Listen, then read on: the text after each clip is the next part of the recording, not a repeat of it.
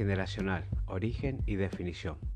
Veamos cómo se desarrolló el concepto del transgeneracional en psiquiatría y en psicología. Para ser honestos, lo transgeneracional es conocido desde hace mucho tiempo. Hay una frase en la Biblia que dice, los padres comen la uva verde y los niños rechinan de los dientes.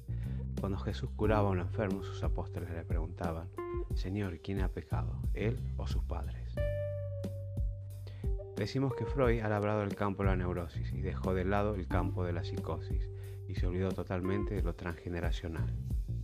En los años 70 hubo un grupo de terapeutas, Nicolás Abraham, María Torok, Francois Dolto, Anne Anselin y Dumas, eran unos 5 o 6 psicoanalistas que se reunían todas las semanas. Nicolás Abraham y María Torok trabajaban en el Hospital Psiquiátrico de París tuvieron una idea genial, ya que cuando tenían un paciente psicótico que deliraba, anotaban el delirio, palabra por palabra, todas las locuras. Y cuando venían los padres les contaban de lo que había hablado su hijo. Y así se dieron cuenta de que en todo el delirio había, había cosas completamente delirantes y cosas reales. Y emitieron la hipótesis de una problemática familiar transgeneracional que el niño llevaba dentro de sí. Entonces, empezaron a hablar del inconsciente del clan, el inconsciente familiar. Aquí encontraron un repertorio de cosas que todas tenían un denominador común. El niño que está ahí delirando es el representante de una carga emocional que no ha sido manejada en tiempo real. Y ese denominador común es la vergüenza de decir qué ha pasado en el clan. Entonces ahora, ¿qué vamos a esconder en el clan?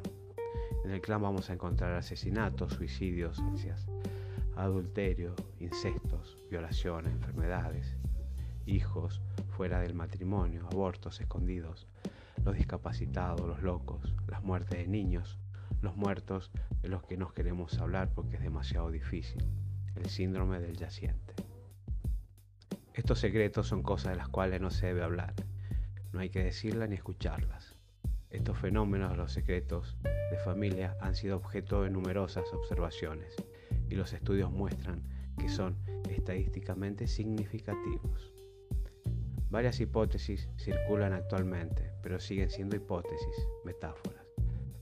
Ciertos los ven como un ejemplo de transmisión de un recuerdo de inconsciente a inconsciente, siendo este recuerdo el vínculo que une un objeto, el tiempo, el lugar y el tema con una emoción, un sentido. En cierto modo, el ser humano es la suma de sus recuerdos emocionales, personales, familiares y culturales. Si Freud estudió el inconsciente personal, Jung estudió el inconsciente colectivo.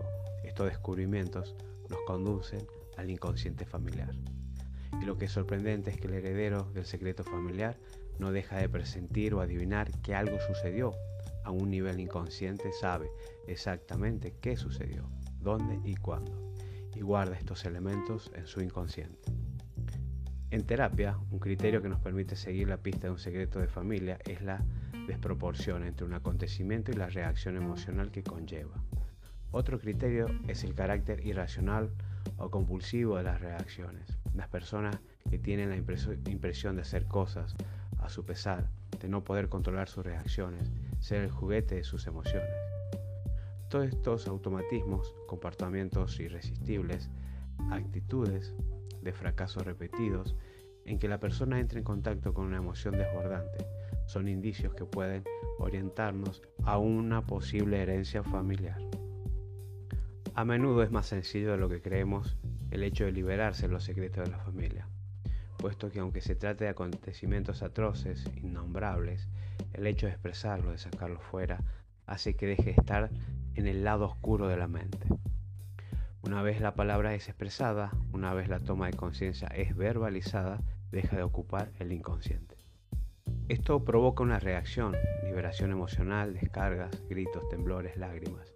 La persona seguidamente queda, queda calmada, una vez la persona va al acontecimiento y se queda en él unos instantes, se siente liberada, calmada. La mayor parte del tiempo, la toma de conciencia en la emoción basta para curarse, aunque sean acontecimientos muy importantes.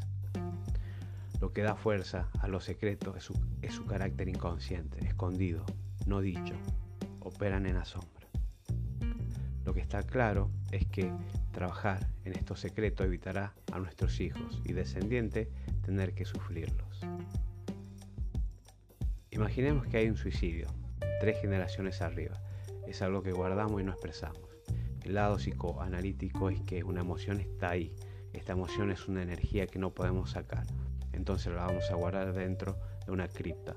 Dejamos el secreto en esta cripta, pero la emoción sigue allí. Después de un tiempo, esta carga emocional, esta energía va a deponerse en un niño, que va a nacer con esta carga emocional inconsciente y que lo va a guiar en su vida en cierta proporción, evidentemente.